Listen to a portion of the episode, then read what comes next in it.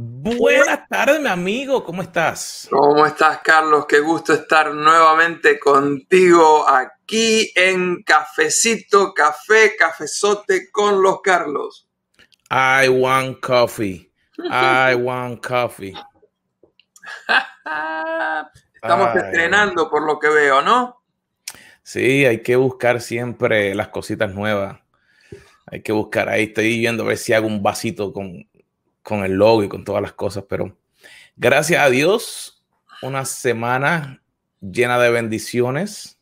Sí. ¿Sabes una cosa? Que una de las cosas más importantes que, que siempre me pongo a pensar es que a veces nos vemos los martes y a veces pasan tantas cosas y nuestro, de la manera humana, es que automáticamente nos vamos por el lado de dónde estuvo los problemas.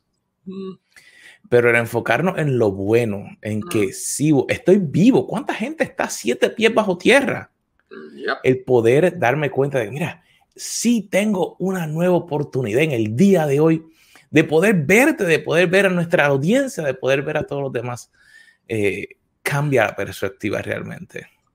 Y Carlos, nosotros nos conocemos ya por muchos años y yo doy fe de que esa actitud tuya eh, no es algo nuevo. Eh, en medio de las muchas pruebas y dificultades que te han pasado, eh, siempre has podido ver lo bueno en medio de la escoria y la basura. Así que creo que por eso el Señor te está usando para tocar tantas vidas. Tu, tu actitud realmente honra al Señor Jesús. Así que yo te agradezco por ser mi amigo, eres de una gran influencia para mi propia vida. Y realmente te digo que eh, el tema de hoy está conectado con eso. Porque si fuera por yo solito, a lo mejor eh, no pudiera hacerlo. Y eso te lo digo de verdad. Eh, ¿Y estamos en qué mes, Carlos? Uh, estamos nada más ni nada menos que en el mes de septiembre. Y el mes de septiembre, como toda palabra, la palabra septiembre tiene un significado. ¿Tienes alguna idea qué significa esa palabra septiembre? septiembre, déjame ver, déjame buscar en, la computadora. Eh, como dicen Jeopardy, no puedo. Sí, no puedo mandar a hacer un, como dicen, phone a friend. Esto, no sé, 7, septiembre, como que 7 o algo así. 7, sí, significa séptimo mes, por eso septiembre séptimo. Este, tienen obviamente el mismo origen, así que significa septiembre es el mes séptimo. Pero vamos a hacer un ejercicio, así que ayúdame a contar los meses del año. Enero. Febrero. Marzo. Abril. Mayo. Junio. Julio. Agosto. Septiembre. Eh. Eh, pero tú me dijiste que significaba siete y septiembre es el número nueve. Eso está medio raro ahí.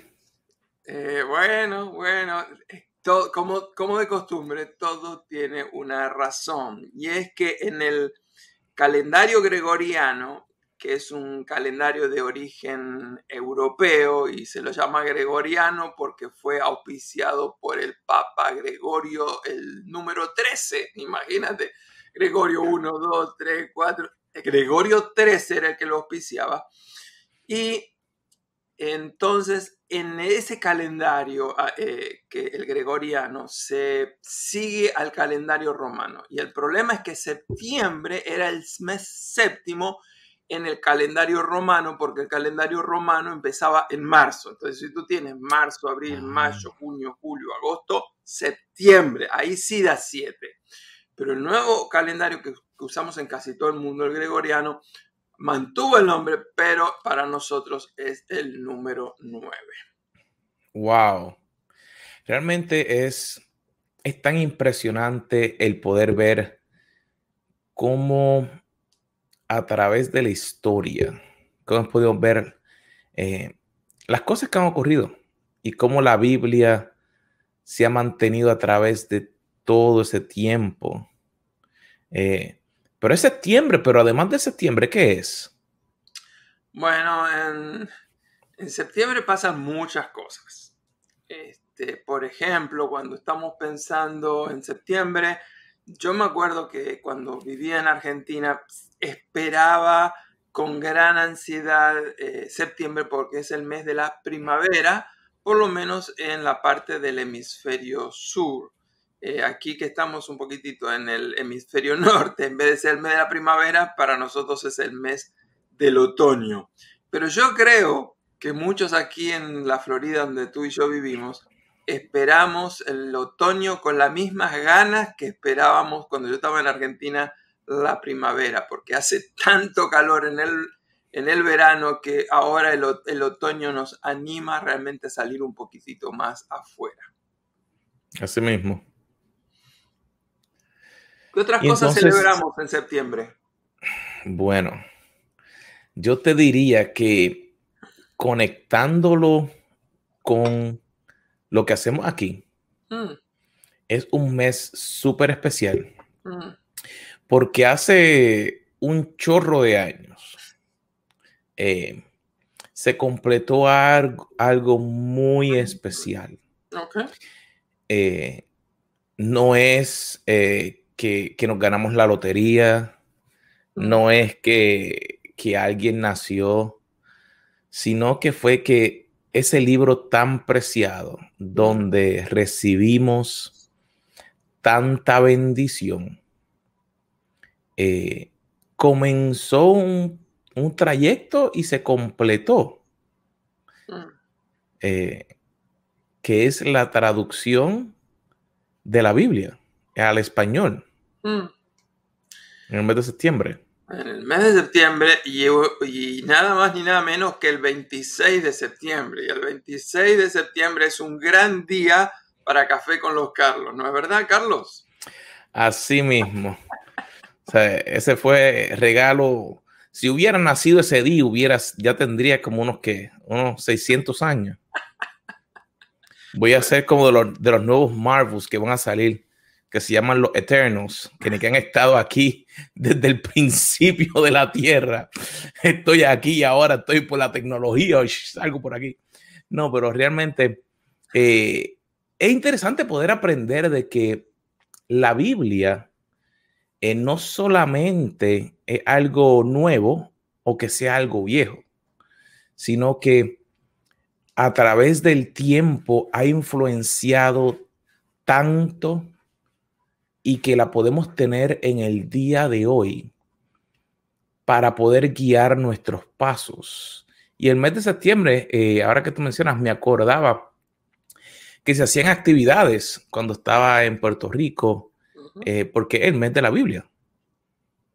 Exactamente. Así que el mes de septiembre, el mes de la Biblia, y vamos hoy a trabajar un poquitito por qué es importante celebrarlo este, el 26 de septiembre de 1569 se imprimió por primera vez la Biblia al español.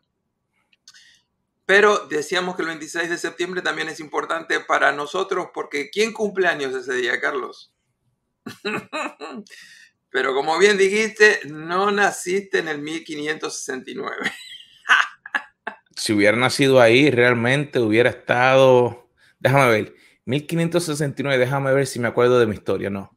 Cristóbal Colón llegó, creo que fue en el 1542, creo que fue, acá a América, y después en el 1600 no sé qué, llegaron a Estados Unidos, eh, después en 1776 eh, la guerra, así que a través de tanto, el poder ver de dónde la Biblia realmente ha estado influenciando para hacer una transformación en las vidas de las personas, que lo que Jesús hizo de ir por todo el mundo y predicar el Evangelio, eh, no se ha parado y cada esfuerzo de cada persona, poco a poco, nos ha ayudado a hacer los pies y las manos para poder traer la bendición?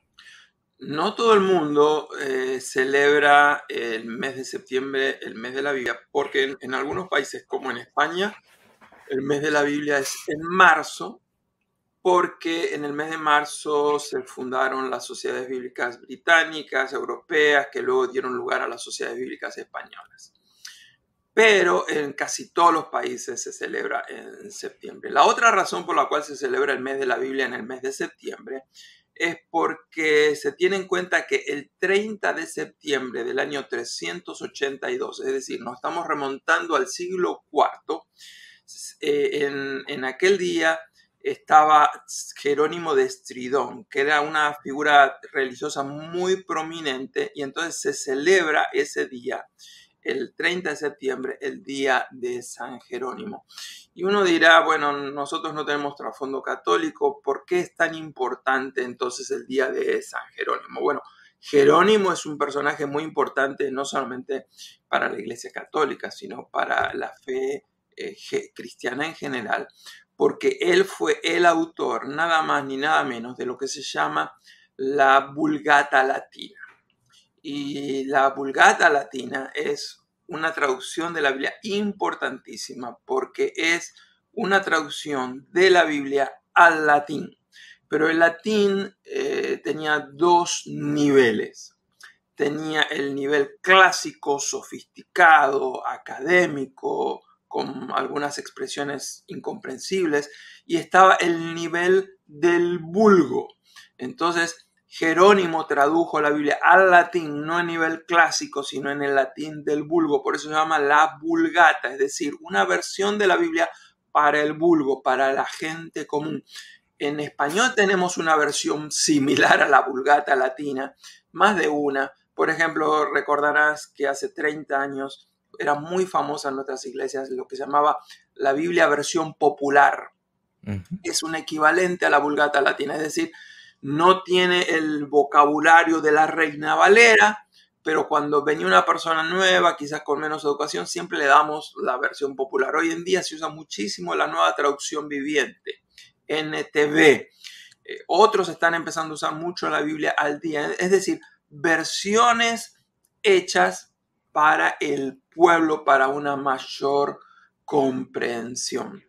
Eh, hablando de Jerónimo, el otro mérito que él tuvo es que él básicamente invirtió su vida en este proyecto. Le tomó nada más ni nada menos que 23 años poder hacer este proyecto. Así que eh, si alguno de, nuestros oyentes está en un proyecto que se le está haciendo un poquito complicado y un poquito largo, le animamos.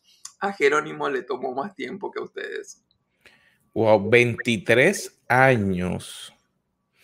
Y es interesante poder, eh, querida audiencia que está escuchando, eh, el poder pensar el trabajo que, Dios hizo en, en, Jerónimo y en las personas que trabajaron en eso. Y que si lo traemos al día de hoy, muchas veces a lo mejor pensamos que un esfuerzo pequeñito a lo mejor no, no tendría algo de valor para después. Pero imagínate, en ese tiempo, eh, la gente popular o la gente, digamos, que no era de, clase alta, que tuviera dinero, a lo mejor no la veían como, como valiosa. Y, este, y esta persona decidió con sus propios recursos el invertir. Y yo pensaría, por ejemplo, ¿Cómo habrá sido eso? Por ejemplo, una inspiración de parte de Dios. ¿Para, qué Él quería que la otra gente pudiera entender la, la palabra? Si no es que realmente en la palabra de Dios es donde hay vida, como dice la palabra, que la transformación de nuestro entendimiento viene por el conocer de Dios. Y, es súper interesante ver, ver eso de, las diferentes versiones y lo que ha ocurrido a través de los años. Pero Carlos, la traducción al español más conocida que realmente utilizamos, creo que era Casiodoro de Reina, creo que era, si mal no me acuerdo. Eh, pero tenía un nombre que, a mí siempre eh, me, me, llamaba la atención. Yo decía, la Biblia del oso. espérate, espérate, espérate, espérate. como decían en Puerto Rico, dale rewind al cassette. Ok. Esto, ¿por qué la Biblia del oso? Eh, déjame que voy primero un pasito para atrás y luego llego al oso. Eh, estábamos hablando primero de la Vulgata Latina. Esta versión al latín del pueblo, al nivel del pueblo, es importantísima porque es la que abre camino a un montón de otras eh, traducciones. Además fue el primer libro importante en poder ser impreso. Produjo una revolución realmente cultural a nivel mundial. El otro elemento es que así como hoy estamos eh, recordando a Jerónimo y a otros traductores, Hoy queremos a través de Café con los Carlos reconocer la labor abnegada, sacrificial, extraordinaria que hacen los traductores de la Biblia, que hacen las sociedades bíblicas a través de todo el mundo. Así que desde aquí nuestro humilde homenaje y nuestra gratitud a todos ellos que están involucrados en hacer que la Biblia llegue a todos los pueblos del mundo en sus lenguajes originales.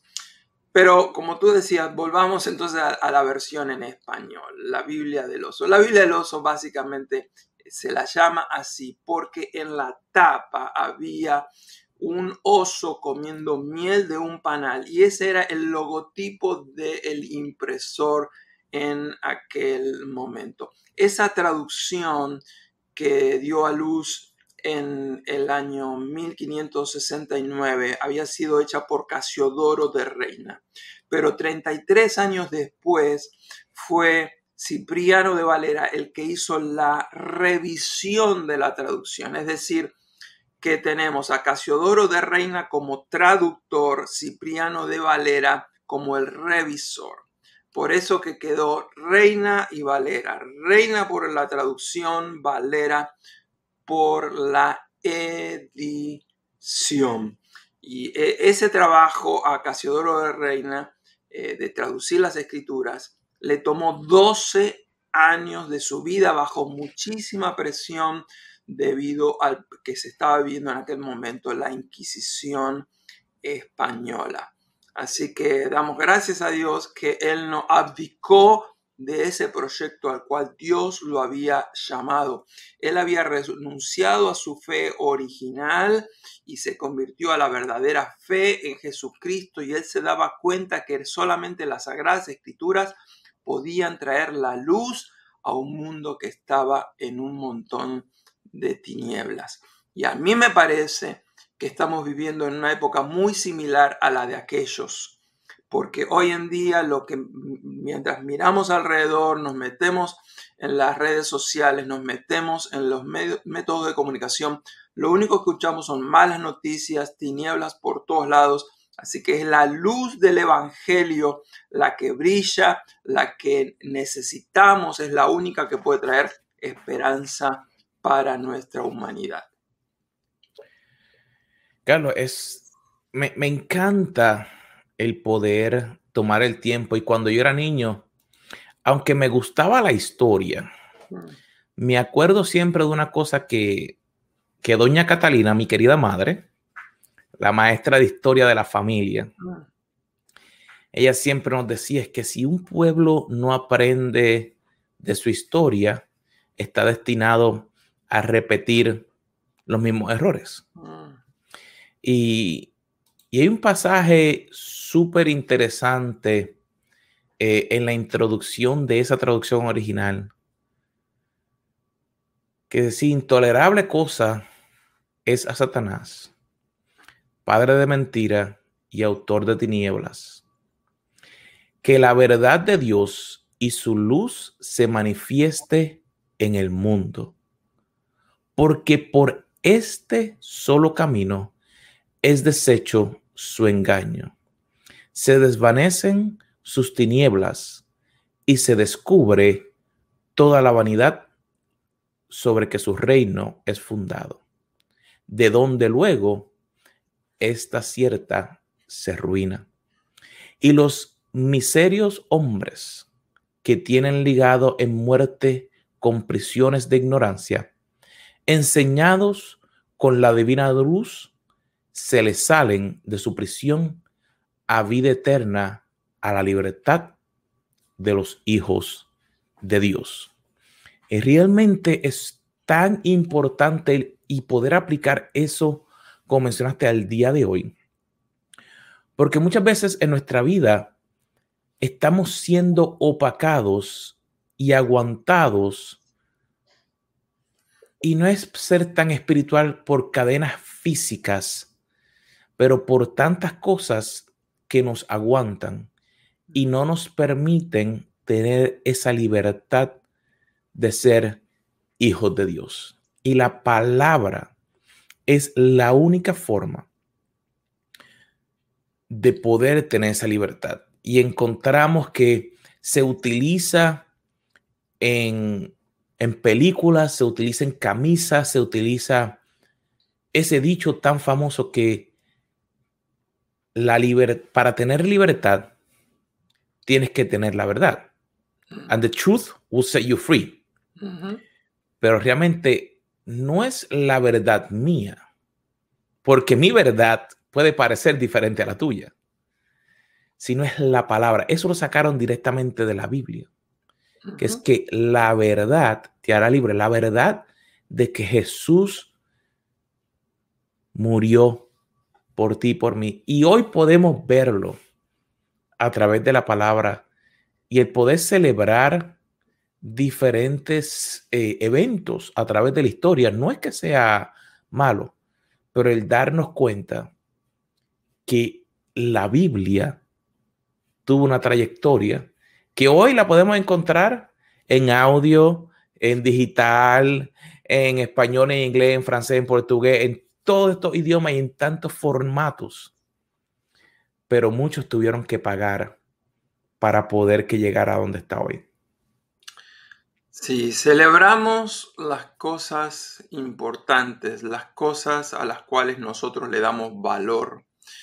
Eh, en mi país natal, Argentina, el Día de la Biblia se celebra el cuarto domingo de septiembre, así que nosotros estamos adelantándonos a la celebración del Día Nacional de la Biblia que dicho sea de paso, eh, eso se celebra porque hubo un acuerdo entre la Iglesia Católica, la Iglesia Ortodoxa y las iglesias evangélicas. Pero cuando se intentó que eso tenga un aval de parte del gobierno, no se logró, lo cual en otros países sí se tiene. Es decir, se celebra en Argentina el Día Nacional de la Biblia el cuarto domingo de septiembre, pero sin figurar en el calendario nacional eh, aprobado por el gobierno del, país. Y uno de aquellos grandes maestros de las Sagradas Escrituras de Argentina, persona a la cual muchos nosotros admiramos, eh, Salvador de Lutri, quien fuera presidente de las Sociedades Bíblicas Argentinas, eh, él siempre decía que era muy, muy interesante pensar que en Argentina teníamos el Día Nacional del Bandoneón, teníamos el Día Nacional del Mate. Hasta se celebra el Día Nacional del Camarógrafo, pero el gobierno no estaba dispuesto a asumir la importancia del Día Nacional de la Biblia. Hay, tantos lugares donde no se han dado cuenta que, que la Biblia realmente es no solamente uno de los libros más vendidos en la historia, sino llenos de sabiduría. Y, yo que voy a tantas conferencias, a tantos lugares, hay muchas cosas que de momento suenan. Y digo, espérate, eso que esa persona está hablando, eso es como que yo lo conozco de algún lado. Y la Biblia es uno de los libros más famosos y hay veces que hay gente que ni siquiera lo reconoce y está utilizando los principios. Y como dices, eh, un país reconocerle, eh, tomar el tiempo y nosotros como empresarios, como padres, enseñarle a nuestras familias, a nuestros países, que es importante el poder celebrarlo. Eh, me acuerdo, mi, padre es de República Dominicana, mm. me dicen, a bailar merengue. Eh, y posiblemente estemos por allá prontito. Pero ellos tomaron el tiempo de... Si vas a Punta Cana, me avisas. Creo que vamos a terminar por allá. Hay un proyecto bastante grande. Ok. Eh, que entonces vamos a estar trabajando. Y tomaron eh, a nivel nacional mm. la decisión de celebrar la importancia de, la palabra de Dios, de la Biblia, a través de conferencias, caminatas, diferentes cosas. Y es un ejemplo de, del celebrar, y, no quiero que piensen en nuestra audiencia que la única forma de celebrarlo es afuera. Porque el primer lugar donde yo tengo que celebrarlo es dentro de mí. El yo poder estar agradecido un ejemplo, aquí al lado mío tengo un librito. Esto no es una Biblia, pero dentro de este libro hay principios bíblicos que nunca se hubieran podido lograr si no fuera porque hubo un momento donde alguien tomó la iniciativa de darse cuenta que la palabra de Dios era importante. Hmm. Así que, Carlos, ¿por qué realmente es importante el darnos cuenta nosotros como personas, como individuos, como padres, como empresarios? Y, a lo mejor quisiera decir como líderes cristianos, realmente, ¿por qué es importante celebrar la Biblia? Cuando uno analiza las legislaciones de todo el mundo, cuando uno estudia la influencia de la ética a nivel mundial, es insoslayable el poder, la capacidad transformador que tienen las sagradas escrituras. Huellas de las sagradas escrituras las encontramos en las legislaciones de muchísimos países y lo que generalmente se, se considera que es moralmente bueno parte a partir de los valores enseñados en las Sagradas Escrituras. Eh, estamos hablando en cosas muy concretas, por ejemplo, los diez mandamientos. Los diez mandamientos superan las barreras del pueblo de judío, sino que a lo largo de todo el mundo se considera que esos principios éticos tienen de una importancia fundamental para una sociedad sana. Además de eso, las grandes tres religiones monoteístas más grandes del, planeta sostienen el valor, hablan de las sagradas escrituras y las eh, reconocen. Ah, hay un montón de otras razones eh, por las cuales eh, nosotros tenemos que celebrar, valorar, destacar a las sagradas escrituras. Pero me parece que también hay una muy importante, que es lo que tú decías, más allá de hacerlo públicamente, hay un valor interno para nosotros. Te diría que en los momentos más duros de mi vida, mm. si no llega a ser porque yo pude tener la palabra de Dios, como dirían eh, que la puedo palpar, que la puedo tocar, que puedo estudiarla. Eh, y no estoy hablando de ser un erudito, de ser un teólogo, sino de que la tengo disponible.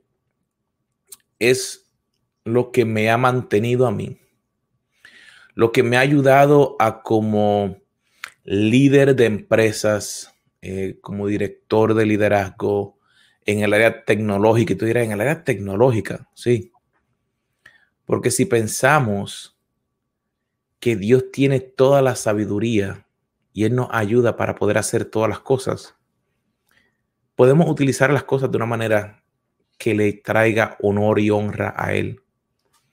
Y es tan importante el darnos cuenta de que la Biblia, hay personas que a lo mejor la podrán utilizar de manera incorrecta, Pero la realidad es que la Biblia es vida. La vida que Él quiere que tengamos. Y solamente esa vida nos llega a través de la lectura, de obedecerle y de que hay momentos, y te lo digo, y a lo mejor te ha pasado, que a lo mejor lees la palabra y no la entiendes. Y dices, Dios, no entiendo qué significa esto. Y, había momentos en que yo decía, me molestaba porque no la entendía. Pero dije, Dios, te voy a honrar y de algún momento tú me harás entender. Y me ayudó a desarrollar perseverancia, paciencia, mansedumbre, transformación, porque no lo buscaba a él, sino que lo estaba buscando para mí. Y cuando me di cuenta que la palabra me ayudaba a poder transformar quien yo era para ser un mejor siervo, un mejor esposo, un mejor empresario, un mejor líder. Eso entonces cambió y mudó el significado de la palabra para mí. Mm. Qué lindo ver entonces que no solamente es el efecto a nivel de la sociedad, eh, el efecto obviamente, la importancia que tiene para las religiones del mundo, la influencia de la Biblia en el arte, en la cultura, pero también en la vida individual de cada uno de aquellos que hemos decidido buscar en la Biblia la luz del Evangelio y escuchar la voz de Dios para nuestra vida. Así que el desafío para los dos Carlos y para toda nuestra audiencia sigue siendo, necesitamos volver a la Biblia. La Biblia es la verdad, no una verdad, es la verdad porque es la palabra de Dios. La palabra de aquel que dijo que era el camino, que era la verdad y era la vida. Tenemos que volver a la Biblia. Al volver a la Biblia tenemos que volver a sentir lo que sentíamos quizás en nuestro primer amor como cristianos, que es amor a Dios y por lo tanto amor por su palabra.